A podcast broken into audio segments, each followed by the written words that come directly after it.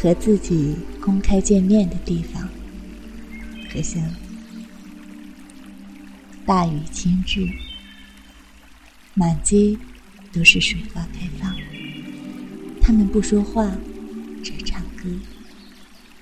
树能听懂，天桥下睡着的人能听懂，我抱在手里的栀子花能听懂。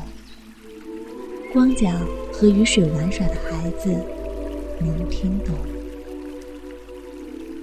他在童年时就种下它们，对此他深信不疑。那是唯一和自己公开见面的地方。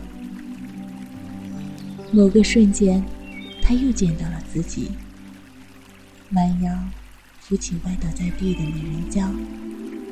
光脚踢踢踏踏的在水里跳舞。